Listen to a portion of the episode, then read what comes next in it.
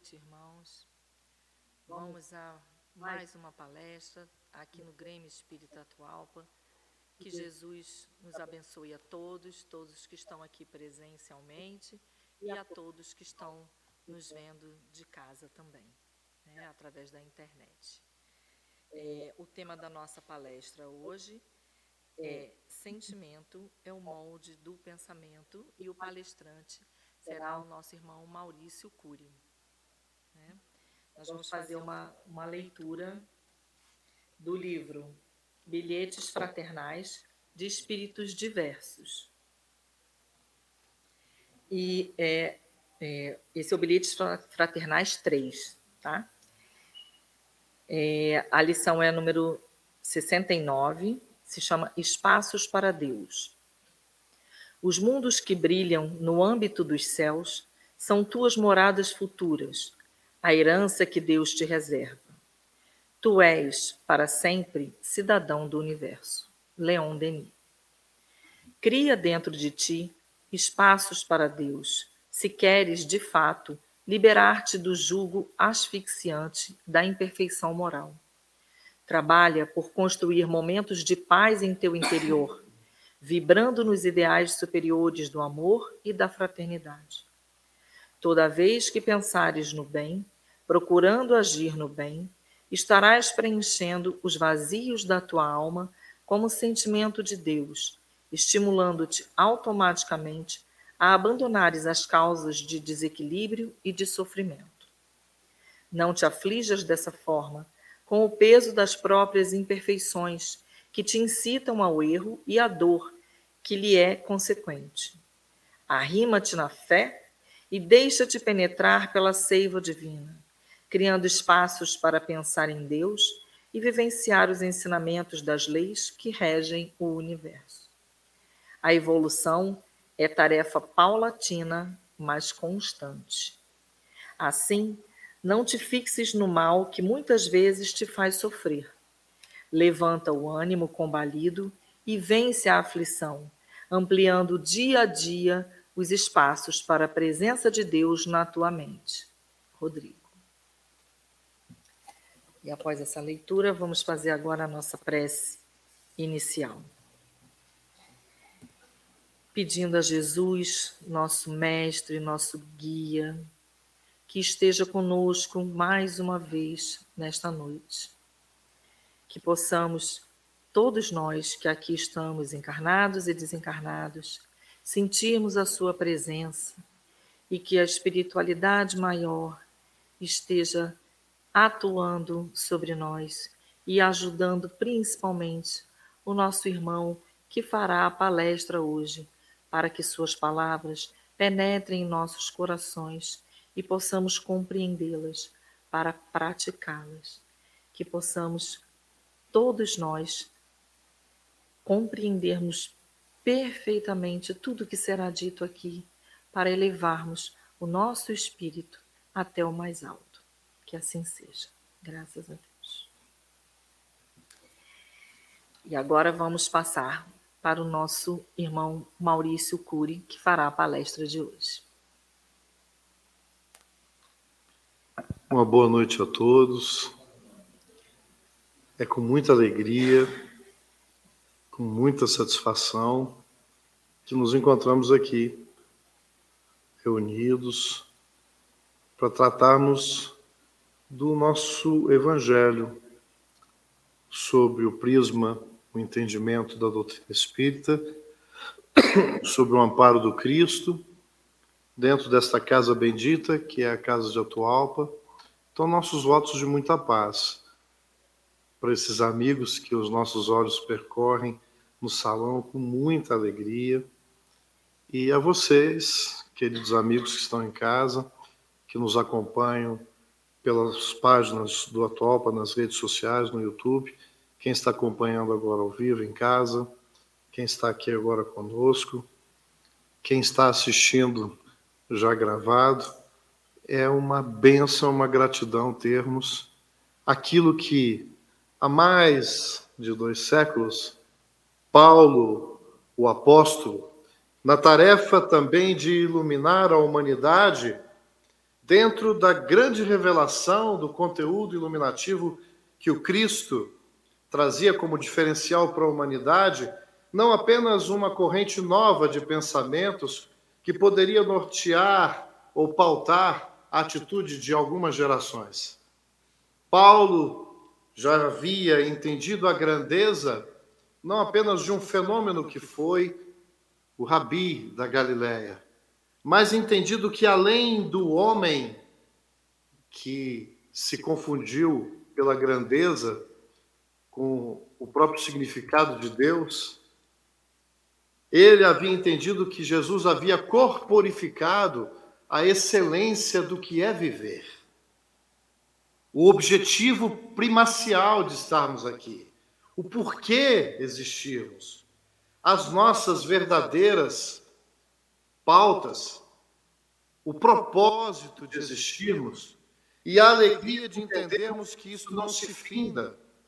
Paulo já estava cantando, replicando o modelo inigualável que é Jesus para todos nós. E hoje, nesse dia, estamos mais uma vez no esforço, a partir de todas as experiências acumuladas, não apenas relembrarmos as Escrituras, os trechos, aquilo que a tradição oral e a tradição escrita legaram à humanidade e que todas as correntes de pensadores, irmãos nossos, espíritos, mais do que corpos, porque nós nos confundimos tanto ao entender o objetivo sagrado da vida, e apesar da vida ter a expressão material sagrada e importante, ela é transitória Jesus foi o grande cantor também da imortalidade.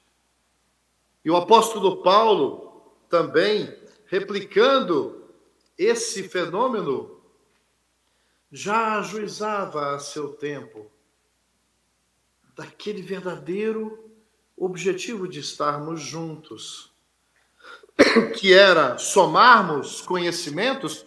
Paulo representava a sua época, talvez o maior dos maiores pensadores uma das maiores expectativas da raça, vamos chamar de raça, porque esse era o termo utilizado, da raça hebraica, daquela, daquele conjunto de espíritos encarnados na Terra com a característica de trazer um contributo da sofisticação, do entendimento da divindade. Porque todos nós carregamos incitamente a noção de que há um ser superior, e em todas as culturas nós temos ali aquilo que a antropologia define, instalado no cerne de cada alma humana, o entendimento do que é profano e do que é sagrado. Mesmo aqueles que se dizem ateus têm no fundo, no fundo, uma desconfiança de que há algo mais. De que, dentro daquilo que já é possível se observar do universo e a natureza, com tanta perfeição, e a ciência, cada dia que passa, nos encanta, é tanta grandeza que como é que pode alguns darem o azar de viverem só 10 anos? Ou de mal ensaiar os primeiros passos e arrasarem uma família inteira, desencarnando na tenra infância? Esse mundo não teria sentido, não teria razão de ser se efetivamente fôssemos apenas matéria. Então, essa pergunta que ecoa e que o Cristo veio trazer, não só Paulo, como tantos outros, não basta apenas o raciocínio para entendermos quem somos e o que é a vida. É necessário entender que o Evangelho é um projeto para nós elevarmos os sentimentos. O Evangelho necessita de que façamos o esforço de mobilizarmos o nosso raciocínio. Sim. Mas hoje, a nossa reflexão é para provar que o modelo, que é o Cristo, como está na questão 625 do Livro dos Espíritos, qual é o modelo perfeito, guia e modelo perfeito que Deus tem oferecido à humanidade? Kardec faz umas perguntas interessantíssimas, né? Porque a pergunta de Kardec já tem metade da resposta. Qual o modelo e guia que Deus tem oferecido, tem oferecido. Esse tempo verbal significa que não passou e não passará. Está acontecendo. Tem oferecido a nós. E com toda a análise poética das antigas escrituras, a doutrina espírita vem com todo respeito no momento em que, não que os símbolos deixam de ter a sua importância, mas era hora de rasgar os véus. E diante da maturidade intelectual, maturidade, e nós não podemos nem dizer maioridade, mas a maturidade intelectual, nós já podemos entender um pouco melhor a mensagem do Cristo, retirando os símbolos e as camadas culturais, os mitos, as lendas, para que tudo isso, que é um belo do embrulho, que protege a essência do conteúdo, que é imortal, que é essencial, porque o conteúdo do Cristo, na sua própria vida, reflete a sua vivência. Se quando perguntarem a nós o que é o Evangelho, nós também temos uma resposta. O Evangelho é Jesus. O Evangelho é Jesus vivendo.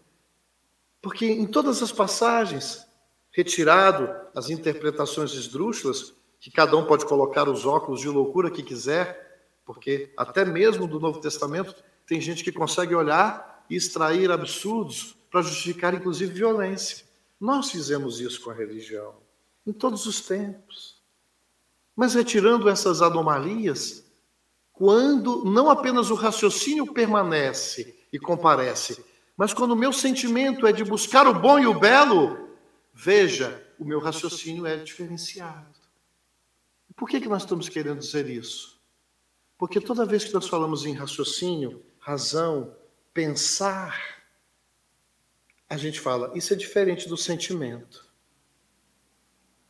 Não é um assunto fácil, porque nós estamos ainda tateando no início do terceiro milênio, naquilo que nós podemos chamar de a era do espírito, em que nós, aos poucos, mesmo com todos os legados a partir da presença inigualável da vivência do Cristo, mas nós ainda vivemos muito a vida daquilo que é aquilo que a gente só pode tanger, materialmente falando, do ponto de vista grosseiro. E ainda, apesar da absurda permanência, do absurdo que é de tão gritante a influência dos sentimentos na nossa vida, nós às vezes negamos, como a dizer, isso é coisa para os fracos como se sentir fosse algo que eu pudesse escolher. Ah, mas eu sou durão. É um sentimento, amigo. Um sentimento de dureza, de frieza, de enrijecimento, da sua capacidade de perceber mais. Mas é um sentimento. Mas como assim?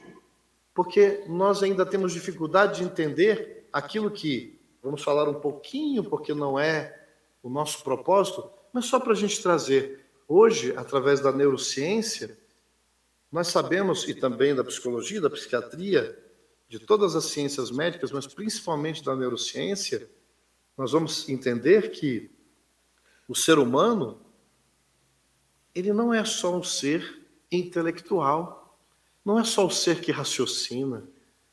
Tanto é que nós ouvimos falar dentro de todos os processos de engrandecimento das nossas ciências, que quando queria se medir a capacidade de um indivíduo, até pelas empresas, nós fazíamos o tradicional teste do QI, o coeficiente, né? Amedronta até hoje, né? Qual é o seu QI? A gente, ai meu Deus, vou ter que falar. Será que eu vou passar nessa avaliação? E nós, ainda ensaiando uma avaliação ainda precária do entendimento da profundidade de que é o espírito, começamos a dizer: esse QI é baixo, ele tem pouca capacidade intelectiva. E começamos a medir o valor do ser humano pela sua grande capacidade de raciocínio. Mas nós começamos a observar, e os cientistas, que há pessoas que não têm um raciocínio, por exemplo, matemático, tão elevado, tão, tão adestrado, mas têm um conjunto de habilidades socioemocionais, um vocabulário emocional, cognitivo, emocional, uma capacidade de lidar com emoções. Hã? Mas não era raciocínio? Sente emoções? O que é isso? As emoções são também os poderes do espírito.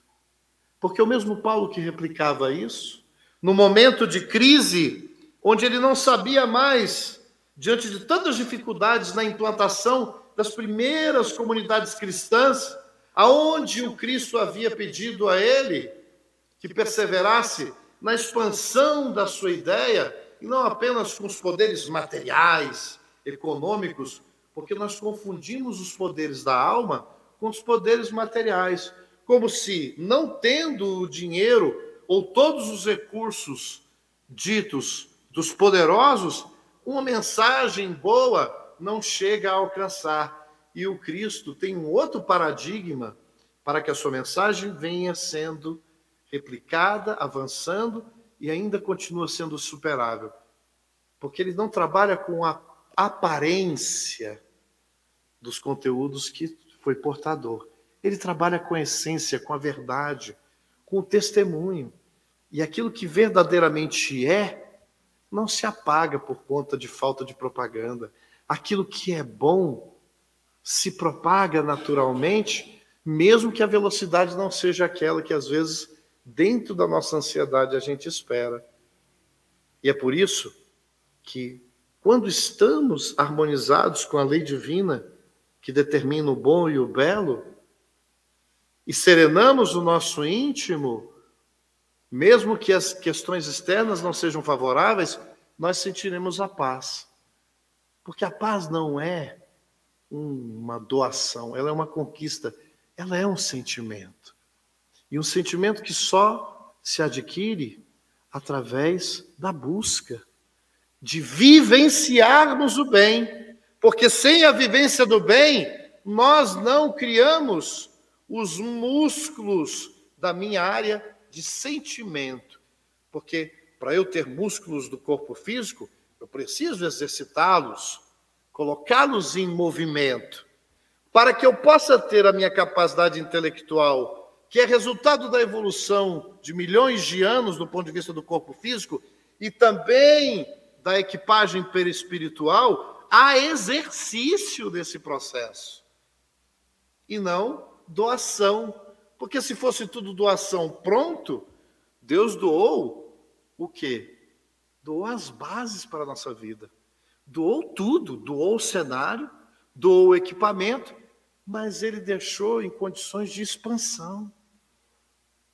Ele não criou todas as árvores prontas, fez sementes e determinou na sua criação que criaria seres não só inanimados, mas seres com alma, e esses seres com alma não têm apenas a característica da intelectualidade. Essas pessoas têm a capacidade de raciocinar, mas de sentir. E o que é sentir?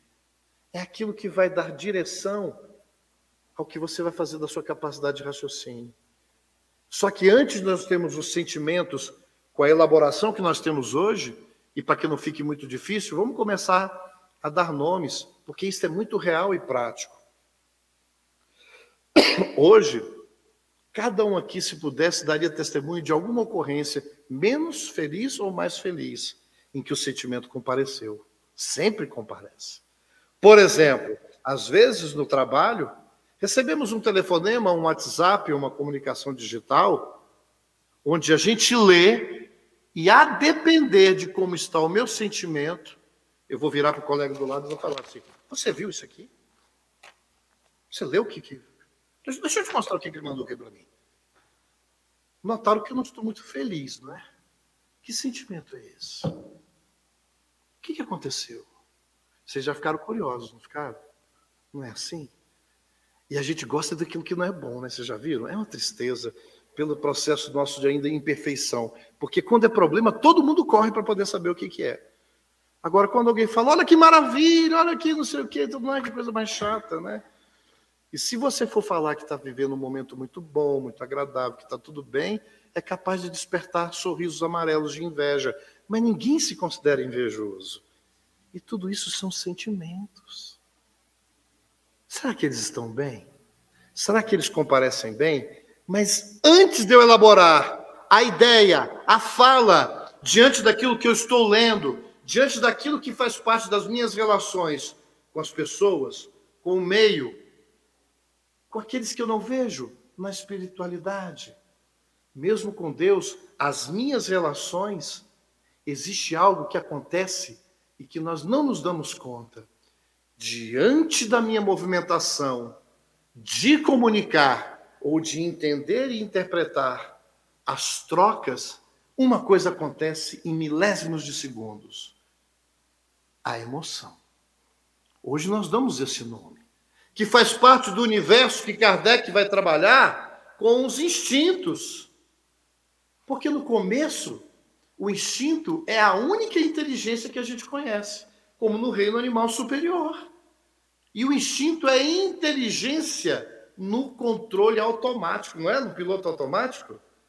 Porque no instinto não há a elaboração de raciocínios. Os animais não ficam elaborando planos para estabelecer ações. A tartaruga que botou, que nasceu naquela praia, ela vira o mundo e nenhum GPS mais preciso do que o dela e ela vai desovar na praia. Aonde está isso? É um programa divino. Desculpe, para a gente não alongar.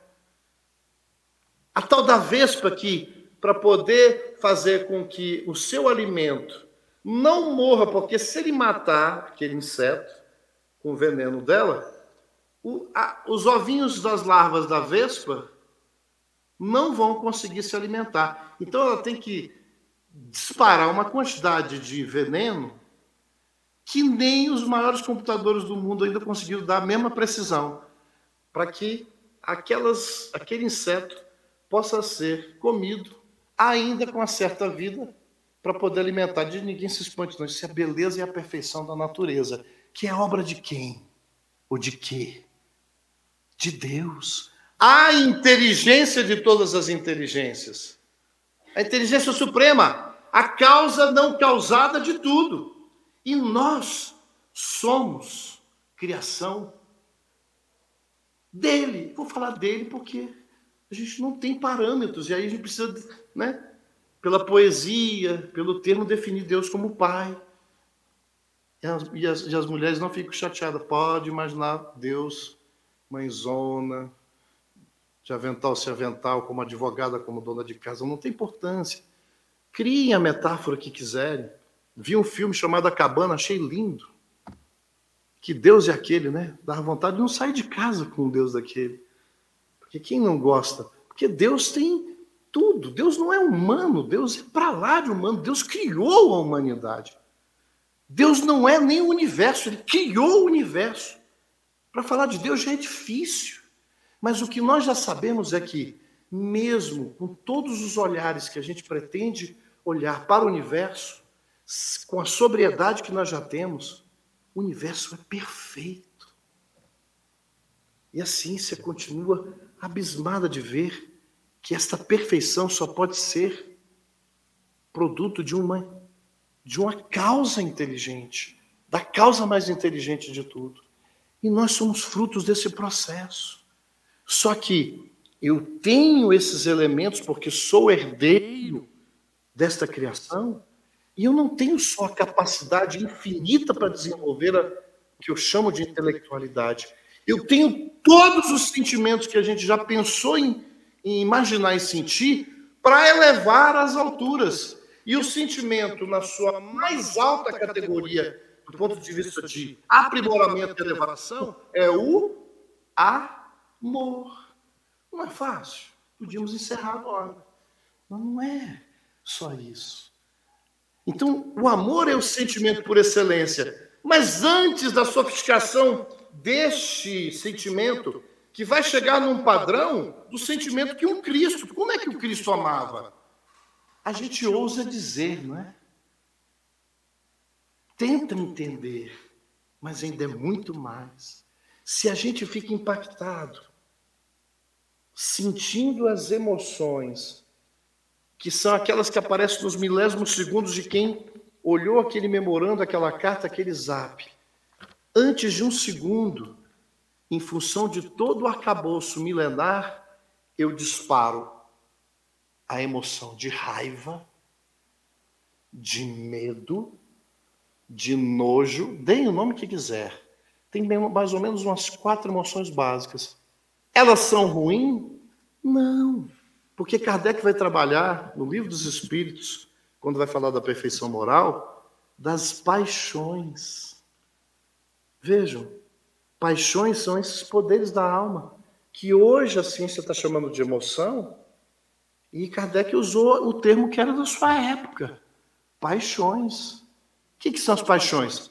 Essa força, não é uma força? Que diante de eu dei uma olhada aqui, na periferia, e vi um leão. Não dá tempo de raciocinar, gente. Diante daquilo que você não tem tempo de raciocinar se vai dar perigo, se não quer. Existe uma estrutura que já identifica o perigo. E no teu organismo, uma série de acontecimentos é disparado sem você pensar. As adrenalinas, as meninas, tudo né, dos hormônios que falam por aí, para que você possa o quê? Enfrentar. Que você possa, em função de um. Pode ser um piquenês, mas a gente já pulou o muro de 4 metros de altura por excesso na, no, no exagero da avaliação do perigo, não deu tempo para raciocinar. Deixei aquela emoção disparar aquilo que ela vai fazer, que ninguém tampona, que em menos de um segundo. A partir de um segundo, a ciência diz: o ser humano que já é dotado de raciocínio, de todas as conquistas do processo evolutivo, não pode dizer que é escravo do sangue quente. Lembra dos crimes passionais? Eu cometi porque foi mais forte do que eu. Não. Foi forte, só que você não tem só esse. Porque esse é inevitável, você sente. Você sente o corpo esquentar. Você sente o corpo enrijecer. O frio, o travamento. Mas imediatamente começa um outro período que a própria neurociência dá de acordo com o que o Espiritismo já traz para todos nós, inclusive o espírito de Lázaro, no item 8 do capítulo 11, Amar ao Próximo, como a si mesmo, ele vai falar desse processo da evolução do sentir que começa pelas emoções básicas, das quais elas estavam no automático. Mas de, quis Deus, na sua criação, que eu não fosse um ser orgânico inerte.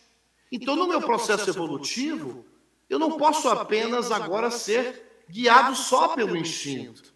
Eu tenho outros mecanismos, porque mais evoluído, mais depurado, eu não tenho só instintos. Eu tenho o quê? sensações, é o que Lázaro vai falar. E às vezes corrompido. Por quê? Porque exagero dentro daquilo que eu vou interpretando da natureza para atender o ego. Que o ego não é uma parcela ruim do, da nossa estrutura psíquica. Ele atende às necessidades básicas, comer, dormir, sobreviver. Vamos acabar com o ego? Pelo amor de Deus, vai, vai vai ficar um caso psiquiátrico grave. Não, você vai acabar com o egoísmo, que é o excesso do atendimento do ego. Então, você quer ver o que é o excesso? O ego fala, você precisa comer. O egoísmo diz, coma bastante, coma até adoecer. Exagero.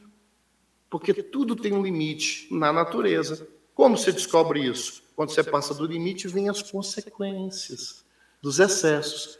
E esses excessos são as paixões. Excesso na utilização dos teus potenciais, que é para promover o quê? Maravilhas, porque sem as emoções iniciais, você não elabora os sentimentos.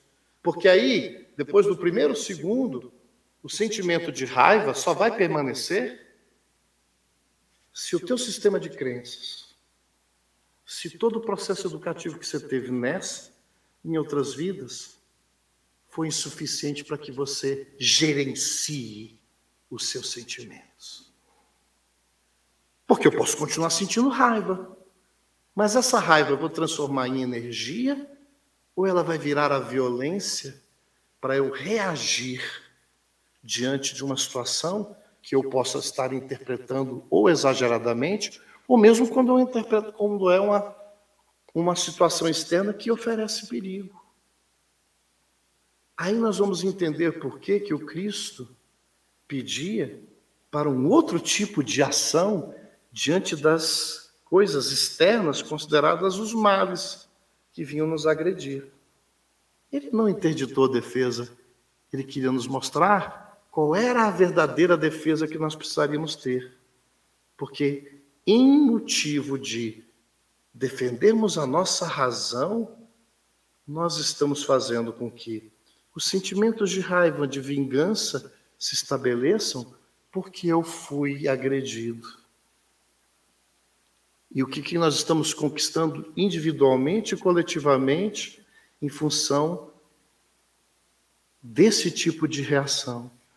Aonde o sentimento é um sentimento de raiva, de ódio, onde nós somos sequestrados na nossa capacidade de refletir melhor. Então, se fosse só o raciocínio suficiente para que nós tivéssemos plenitude, paz e harmonia, por que, que as maiores inteligências são capazes de fazer o que fizeram no comando, por exemplo, de nações? Onde estão as, as entidades e os espíritos encarnados ou desencarnados mais inteligentes, mas sem os sentimentos nobres? O que fizeram com a inteligência? Promoveram as bombas atômicas e mais do que promover, apertaram os botões. Mas antes de apertar o botão, qual foi o sentimento que norteou todo um esquema de ação que começa não no pensamento em si? Porque às vezes a gente até elabora um pensamento e lê para vocês, meus queridos amigos, muito obrigado. Estou tão feliz de ver vocês aqui. Aí eu vou falando, falando. Não estou expressando? Estou até dando um tonzinho mais adocicado. Alguém consegue ver se o pensamento, se o sentimento antes disso é um sentimento que diz: Eu quero isso mesmo para vocês? Ou na verdade eu estou fazendo isso por um outro objetivo, um objetivo egóico, de manutenção de poder? Quantos de nós, em nome do Cristo, na atualidade, ou mesmo no passado, à frente das igrejas, subimos nos púlpitos e orientamos as massas, corrompendo o ensinamento do Cristo para conseguir o quê? Poder material. A tal ponto que eu estou falando sem acusar as instituições, porque se hoje eu estou na doutrina espírita, ainda falando de Jesus, vou falar por mim para ninguém ficar achando que eu estou apontando o dedo para ninguém. Mas é lógico, se ainda nos dias de hoje eu falo do Cristo encarnado, não sou missionário, eu fico pensando, com tanto esclarecimento, conteúdo, mas o meu sentimento ao longo desses séculos todos é porque Deus falou assim: reencarna, meu filho, você já desviou tanto com a palavra, você já desencaminhou tanta gente, que eu vou fazer como uma mãe boa faz. Uma mãe que quer educar um filho, sabe o que ela faz? Quando ela vê que aquele filho, constantemente, ela fala: Olha, ao final do dia, arrume seu quarto, ou então de manhã, que seja. Não tem regras? Existem as leis de Deus, são as regras da vida. E nós estamos tentando entendê-las. Na casa de vocês deve ter regra, porque quando não tem regra, essa é a pior regra que tem. Não ter regra. E aí cada um que aguente com as consequências da falta de disciplina e de algum ordenamento. Falávamos ontem, né, sobre disciplina, bonito, com a nossa querida irmã Lenira. Eu chamo, irmã Lenira, eu chamo de tia mesmo, né? tia Lenira, né? Então, falávamos exatamente sobre isso, porque ao mesmo tempo que parece algo que nos limita, é a disciplina, é a organização, é o critério, é o controle, é a gestão que me dá asas. Porque quando eu começo a entender que o universo não gira em torno do meu umbigo, e que isto é excesso, e que não só o raciocínio serve para o atendimento das minhas necessidades, mas quando eu entendo que quando eu amplio os meus potenciais, a minha emoção, o meu raciocínio e elaboro os meus sentimentos, não apenas para gerar bem-estar para mim, mas para aqueles que me rodeiam, e vou ampliando as minhas relações sociais, eu percebo que o que eu ganho é muito maior. Não necessariamente a resposta imediata daqueles que está fazendo bem, então retornam rápido para mim. Porque o que o Cristo quis dizer é: faço bem pelo amor ao amor. Ame pelo amor de amar. Porque quando você pergunta para um pai, para uma mãe, por que, que ele ama, ele não ama porque o filho merece. Ele ama, ponto. Ele sofre quando o filho faz besteira. Ele sofre quando o filho está se desencaminhando ou tomando decisões equivocadas que ele já não pode mais, a tutoria vai diminuindo, né? E ele precisa ir libertando. Mas ele não deixa de amar. Se for amor, se for posse, controle, é o ego. Eu amo tanto que não, não, não deixo viver. Deus não faz algo com a gente parecido? Nos ama, nos dá tudo que é possível. Escolhe agora. Se escolher errado, o próprio mecanismo da lei vai fazer com que você sinta os efeitos negativos de ter violado uma lei natural. As consequências vão fazer com que a dor e as injunções, as circunstâncias desarmonizantes vão se juntando até um ponto que vão lhe incomodar tanto que mesmo com a sua insistência em permanecer no erro, você satura e diz: não aguento mais. Por isso que não tem retroagir, existe estacionar. E isso tudo tem a ver com a nossa forma não apenas de raciocinar a vida, mas de sentir, de perceber, de ampliar. Só que não tem como alimentar o sentimento sem nós exercitarmos isso todos os dias. Então, quando a mãe fala, você tinha que arrumar o quarto, e o quarto ficou sendo desarmado, desarmado. Chega uma hora que você abre, parece que você está sentindo cheiro de jaula. Está sujo, está um... Você fala assim, meu Deus do céu. A vontade que um pai e uma mãe têm, que é hábil, é vai lá e arruma, porque vai arrumar mais rápido. E resolve o problema, e aquilo não vai dar dor de cabeça. Mas se ela tem consciência, ele tem consciência, ou o tutor, ele vai pegar, puxa pela orelha, né? né? Não pode, né? Pode, pode sim. Puxa pela orelhinha. Ela tem um coeficiente de elasticidade bom, ela vai voltar ao normal. Puxa, vem cá, amorzinho do coração. Papai e mamãe vai estar junto, porque Deus nunca sai de perto, porque nós não tem fora de Deus. Na Gênese, no capítulo 2, a providência, divina que Kardec trabalha, a tese dele, baseada nas mensagens dos Espíritos, é a mais sensacional da atualidade, não é só dentro da doutrina espírita. É o melhor jeito de compreender como é que Deus age conosco. Porque Kardec fala, nós estamos mergulhados no fluido cósmico universal, não existe nada no universo. Buraco negro tem fluido. Viu? Não vou entrar no, no, no aspecto. Não existe o nada no universo. Tudo é preenchido com essa matéria básica. E dela, segundo a poesia, é o hausto do Criador, é o plasma divino onde Deus escreve os seus poemas de vida, de seres e de galáxias. É através do fluido que é o lego primbacial, viu, gente? É o lego que faz assim, todas as modificações infinitas da matéria, que ele, como criador mor, faz, e nós, como co-criadores em plano menor, e aqueles co-criadores em plano maior fazem inclusive planetas. Por isso que Jesus e os espíritos crísticos puros se reuniram e fizeram a montagem do nosso planeta Terra há mais de 4 bilhões de anos, dentro dos paradigmas da lei divina, dentro da, daquilo que Deus criou. Mas num nível que a gente nem sonha em atuar. É um nível de engenharia que não tem universidade nenhuma ainda para gente. E aí, dentro desses princípios, você, você atua, você faz. E se nós estamos mergulhados nesse fluido, Esse fluido universal, que é onde Deus atua, ele precisa carregar as propriedades de Deus. Quais são os atributos de Deus? Tem algum atributo de Deus que não é perfeito? Tem alguma qualidade divina que não seja absoluta? Então, no fluido cósmico universal, Deus imprime o seu amor supremo. Então, na hora que eu quiser, pelo sentimento puro, porque eu tenho dentro do meu coração, sem falsear, sem segundas intenções, meu pensamento é levado a Deus, antes do pensamento, o meu sentimento tem que dizer: eu quero. Não é para fazer graça, porque só está eu e Ele. Não tem como falsear. Não tem como ler alguma coisa para alguém e eu, eu enganar. Eu e Deus. E Deus vê tudo. Deus sente tudo. Eu estou mergulhado nele. Estou mergulhado no fluido.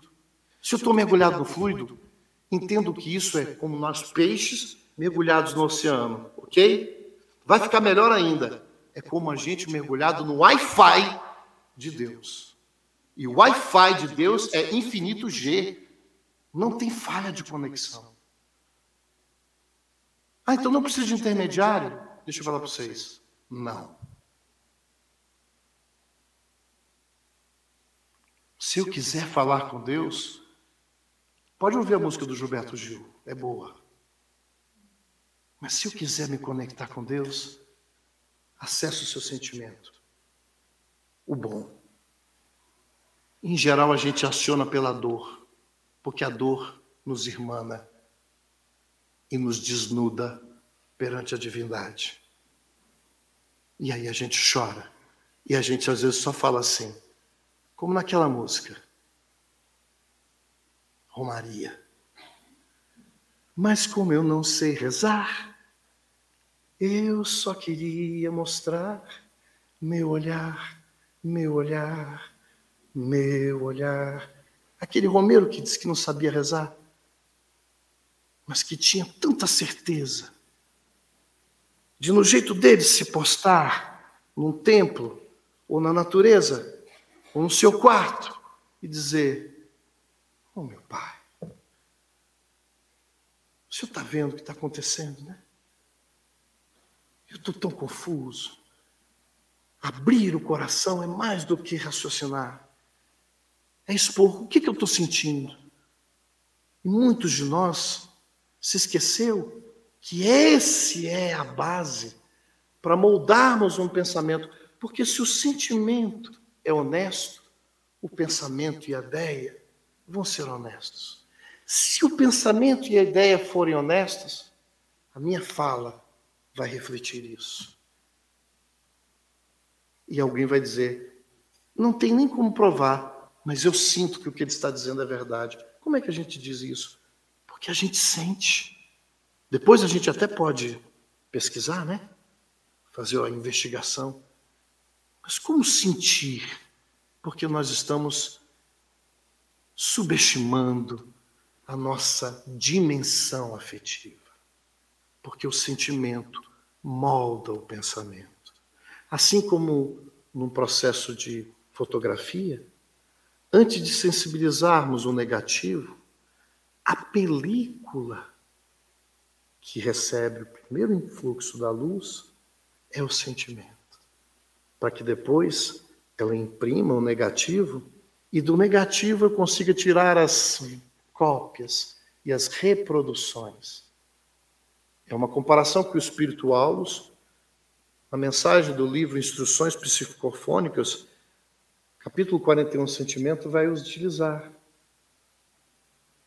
Então, o que que isso, uma lição que me calou fundo, porque eu sempre fazia muita distinção entre, não, isso aqui foi um raciocínio, isso aqui foi um sentimento, não está descolado. Se nós estamos vivenciando muita hipocrisia, fake news, é porque a gente está criando uma cortina, escondendo os nossos reais sentimentos e fazendo com que o pensamento, que às vezes a gente disfarça, mas ele tem um lado torpe, que precisa ser cuidado, para que o nosso pensamento, a nossa fala, as nossas atitudes comecem a espelhar o quê? No livro Pensamento e Vida, no primeiro capítulo, Emmanuel fala que a mente é o espelho da vida. Se a nossa mente é o espelho da vida, a pergunta é: que vida nós estamos refletindo?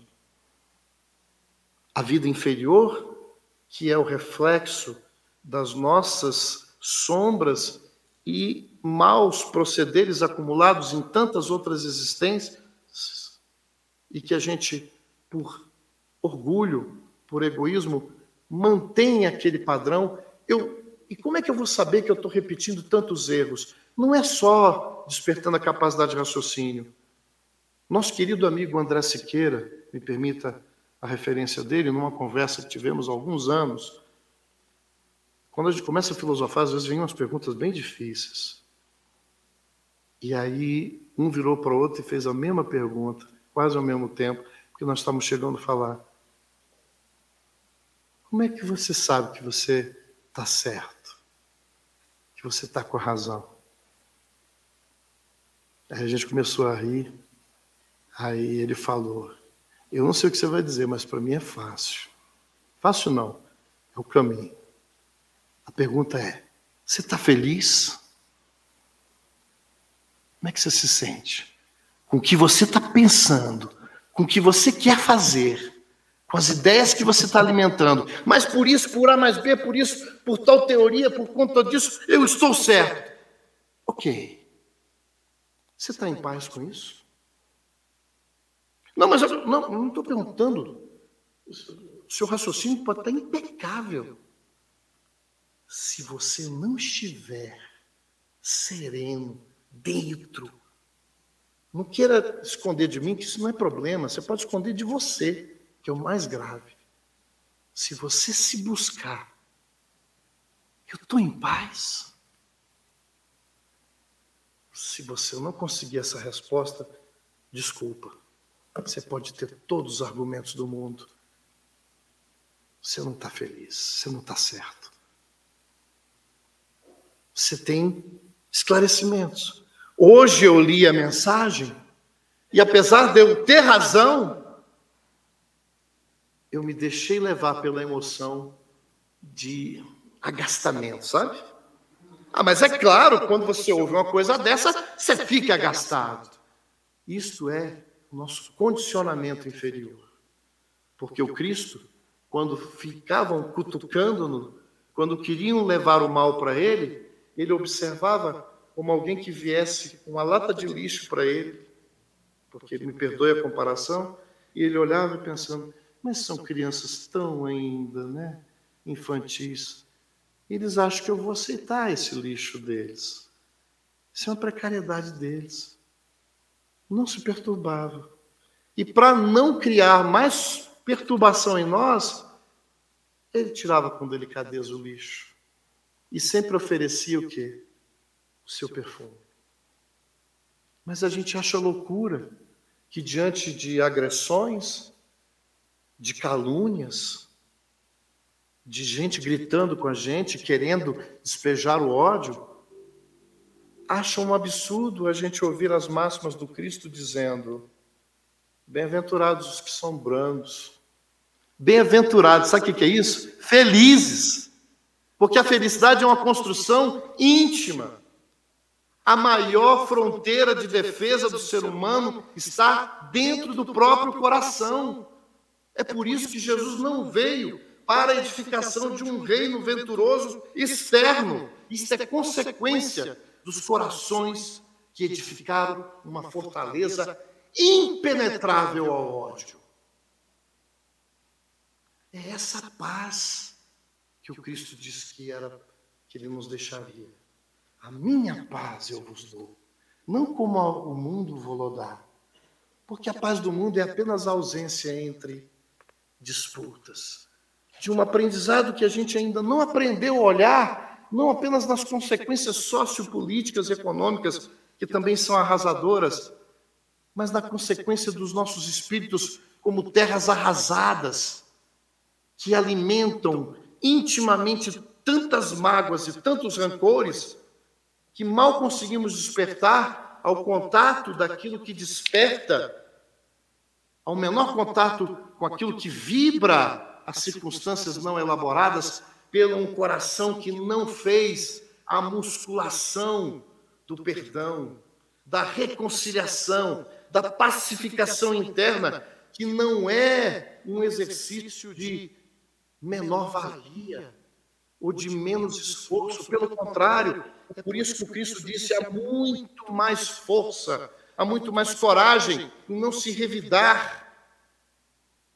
Uma ofensa, daí a outra parte, a outra face, não é a outra face de bateu aqui, agora acaba de bater com o resto. É, alguém oferece a face do ódio, oferece a face do amor. Diz, quando é de amor legítimo, com sabedoria, você desarma o mundo. Você desarma o mal. Mas a gente olha para os exemplos de Gandhi e acha só uma história bonita. E a gente não percebe a grandeza do que esses homens que apenas seguiram o modelo que é o Cristo. E ele não era cristão de rótulo. Outro dia eu fui assistir de novo o filme de Mandela. Não era um homem perfeito. Senti raiva. Teve momentos da história dele que ele foi para a luta armada, não foi? E depois viu que não era. Ele não ia unificar. Ele, ele amava, antes de tudo, o amor pelo país dele. E a vontade de ver as pessoas convivendo em paz era muito maior do que essa força que primeiro desponta como raiva, não como violência. E ele conseguiu domá-la a ponto de disciplinar e sair depois de tudo que ele sofreu, de todas as injustiças. Nem, nem os parceiros dele acreditavam. Quando ele chamou a guarda, a guarda presidencial do antigo presidente trabalhar junto com ele. Ele chamou os dois carcereiros dele para apóstolos para estar do lado, para mostrar que é essa força renovadora do mundo, é essa que acaba com os motivos da vingança. Mas não é só de cena, porque o sentimento tem que ser: eu não quero brigar com você, eu quero conviver com você. O ódio que você tem é uma doença. É esse olhar que transcende pela experiência de se permitir sentir o amor. E nós temos esse poder nas mãos para modificar o tônus do nosso pensamento, para que as nossas ações sejam coerentes com uma proposta que nós não conseguimos mais falsear. Porque aqui a gente fala sai impactado. E aí, quando a gente tem, de repente, a experiência de um leito de dor, não sei se alguém já ficou com a. Eu já, eu já senti algumas vezes na minha vida, por momentos graves, eu achei que eu ia desencarnar. E pasmo, eu falei assim: ah, então é assim. Porque realmente você passa um filme na sua vida e pensa: eu estou fazendo o que é principal para o meu coração. Porque não importa o quanto de dinheiro que você mobilize, o quanto de recursos materiais, ou de quantas pessoas você interaja, se o teu sentimento não for enriquecido com esta grandeza que vai evoluindo enquanto você se permite estudar, sim. Porque se eu quero que Jesus seja o meu guia e modelo, vamos entender que guia é aquele que eu faço o quê, gente? Que eu sigo. Modelo é aquele que eu imito. Qual é o modelo que eu estou ouvindo? Jesus fala: sensato é o homem que ouve as minhas palavras, porque quem ouve as minhas palavras é sensato tal qual aquele homem que construiu a casa em terrenos firmes. Porque quando vem as tempestades da vida, como eu edifiquei essa certeza na vida futura, como eu sei que eu estou buscando o amor, não é porque eu sou já amoroso, mas cada dia eu busco fazer com que as minhas relações sejam permeadas pelo afeto verdadeiro. Que elas sejam o veículo do uso da minha, do meu potencial intelectivo. Então a minha razão, ela fica iluminada. Não existe fé raciocinada sem amor. Raciocínio sem amor é treva. É campo para destruição. Porque as maiores mal, os maiores malfeitores eram inteligentíssimos. Mobilizaram massas, escreveram teorias sedutoras. O resultado nós conhecemos na história. Não nos envergonhemos de, às vezes, sentirmos que estamos dando vazão muito mais às emoções primitivas, desgovernadas, porque elas nos dão uma sensação de que eu posso fazer alguma coisa. Mas como Kardec disse, quando que a paixão, essas forças são ruins? Quando você comanda um corcel, né? um cavalo. Enquanto você comanda ele, está tudo bem com as paixões. Mas no momento em que você é governado, quando você se submete a ações que depois, com o mínimo de temperança, mobilizando as tuas sensações, você se sente infeliz, porque esse infeliz, sabe o que, que acontece, gente? É porque esse sentimento balizador, Kardec deu um nome. Quando ele perguntou na pergunta 621, onde é que está escrito a lei de Deus? Porque a lei de Deus não é perfeita? Então, se eu seguir a lei de Deus, eu sou o quê? Feliz. Porque está lá na 614. A lei de Deus é a única para a felicidade do homem. Só é infeliz quem dela se afasta. Então é simples, é só seguir a lei de Deus. Onde ela está escrita? Foi a pergunta que Kardec fez. Ah, no livro dos Espíritos? Tem parte. Na doutrina espírita, tem um grande caminho. Mas sabe qual foi a resposta? Não foi numa religião ou outra. Não foi num livro. Aonde está escrita a lei de Deus para a gente não errar? Para a gente consultar. Sabe aonde? Na consciência.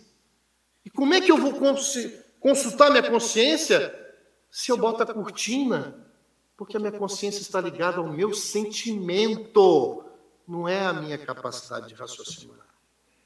Isto vem depois. É por isso que toda a mensagem do Cristo é direcionada ao quê? A vida interior, ao coração do homem. É por isso que a doutrina espírita é a doutrina dos espíritos e o nosso produto, vou, usar uma palavra que não é, né?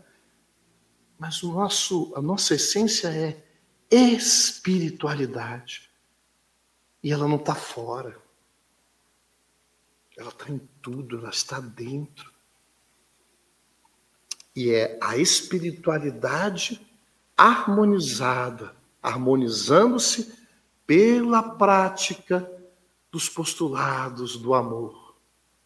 É que eu vou conseguindo ampliar a minha capacidade de conexão e, se a mente é o espelho da vida, eu começo agora a espelhar mais o quê? As esferas superiores. O pensamento divino, que guarda as devidas proporções dentro do meu alcance, como uma antena, né? Uma grande parabólica que vai aumentando, né? Aonde eu vou sintonizar. Nós somos capazes de fazer isso. Nós já temos emoções superiores que são desenvolvidas e elaboradas com sentimentos que às vezes duram uma, duas horas, mas aqueles sentimentos bons, eles viram estados de humor equilibrados. E ao passar do tempo, pela prática, pela. Aí sim, a vigilância interna é essa Orar e vigiar e não é vigiar a postura alheia, e nem é estabelecer um tribunal da Inquisição em si mesmo, para se culpar dos erros que você percebe. A amorosidade começa conosco, dizendo: Nós somos filhos de Deus, nós somos filhos da expressão do amor. E Deus não está preocupado e chateado com os erros que ele já percebe e vê, ele faz festa quando a gente mostra o nosso esforço de sintonia, de busca por essa por essa aproximação com ele. E para eu me aproximar de Deus, eu preciso da prática da caridade, que é o amor em movimento, que é todo dia perceber se as minhas ações elas estão condizentes com essa lei que eu posso perceber pela minha consciência, mas que eu posso perceber vendo, fiz tudo que eu podia fazer. Na minha relação com a minha esposa, com meu esposo, com os meus filhos, com minha família, com os meus amigos, como está o meu sentimento? Porque às vezes eu falo coisas para eles, mas na verdade eu estou querendo jogar pela janela. Então eu preciso melhorar isso. Porque vai chegar um ponto que eu não quero mais jogar pela janela, eu quero dar só um empurrãozinho para o sofá. Vai melhorando. Depois eu não quero mais empurrar. Eu quero dar um puxãozinho só de orelha. Depois não quero mais puxar a orelha. De repente eu vou ficar só triste. Vai chegar uma hora que eu vou olhar e vou dizer: Poxa, ele ainda faz isso, mas eu amo tanto. E consigo observar o lado divino que há em cada um. E é por isso que o nosso amor se dilata. E é por isso que as nossas relações vão também se purificando à medida em que eu vou me permitindo esse processo. Então, todo processo de reforma íntima, todo processo de evangelização é um processo de renovação do nosso sentimento, um processo de educação dos nossos sentimentos. E para educar, para renovar, é preciso fazer contato com ele. É preciso viver mais a dimensão do sentir.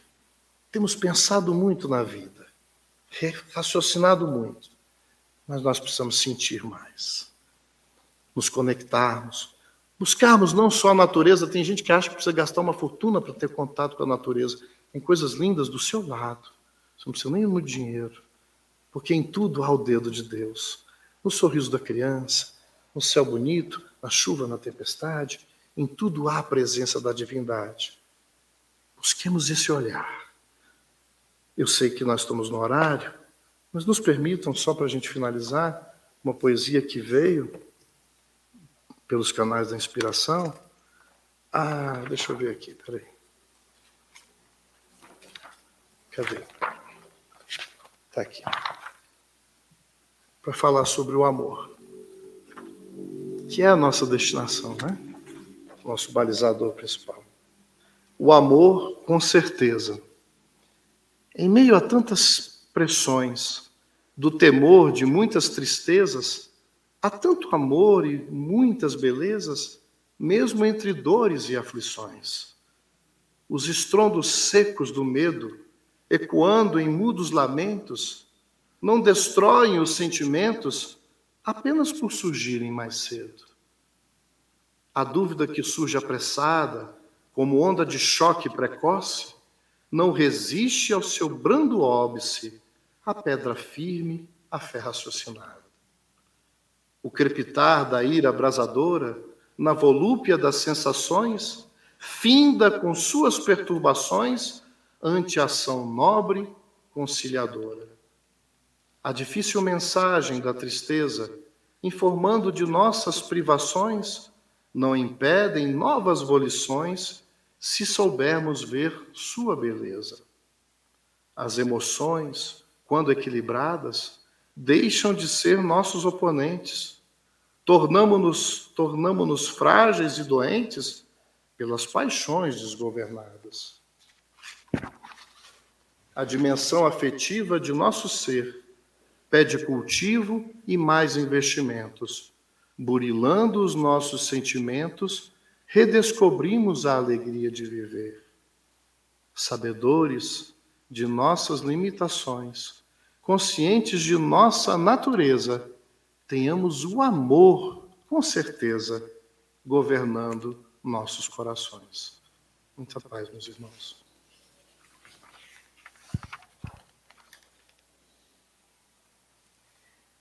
Agradecemos ao nosso irmão pela palestra.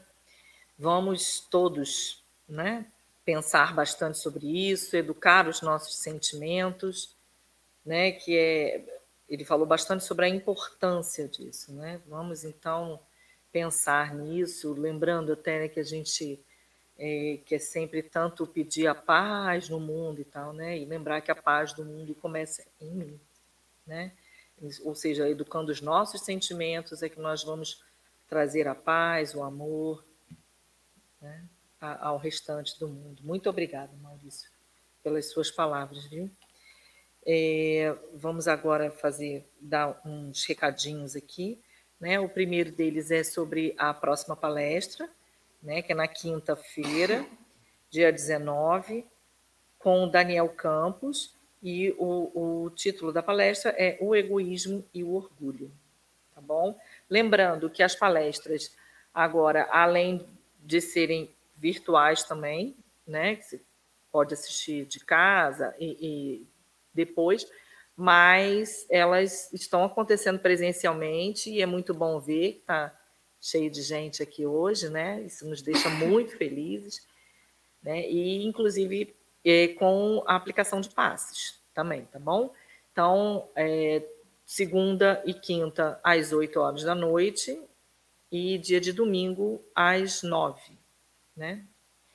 Então, é, e lembrando sempre também que nos dias da, das palestras, um pouco antes, é, tem o atendimento fraterno, caso alguém esteja necessitando, né, queira conversar um pouco, né, e ajudar até nessa educação do sentimento, né, aí, que às vezes está passando por algum problema, lembrando que, que pode vir aqui, tem sempre alguém disposto para ajudar bom? Para falar com vocês.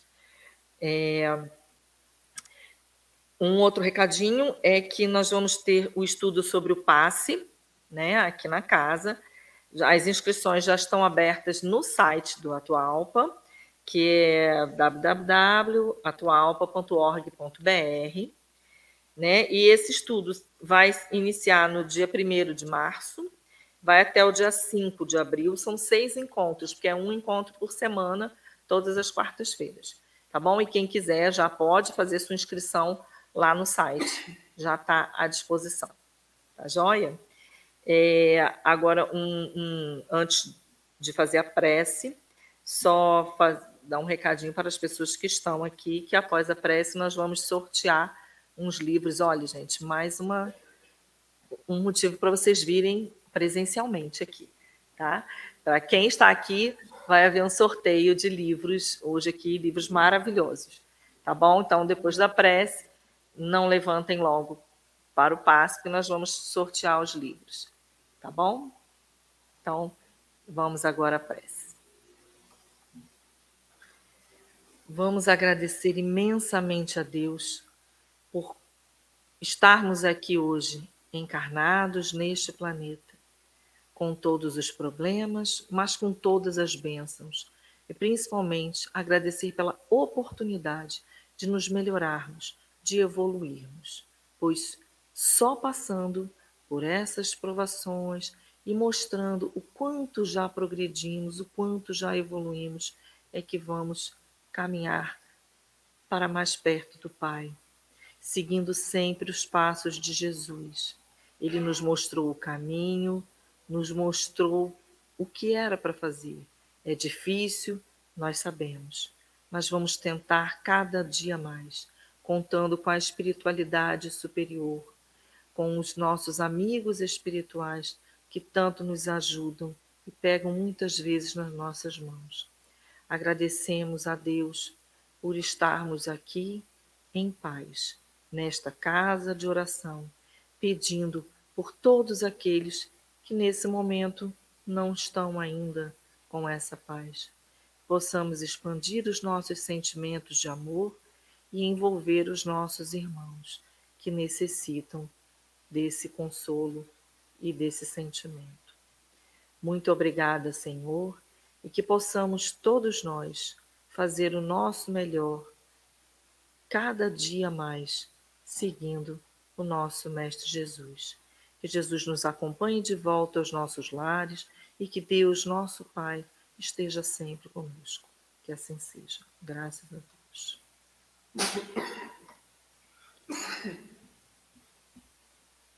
Cá.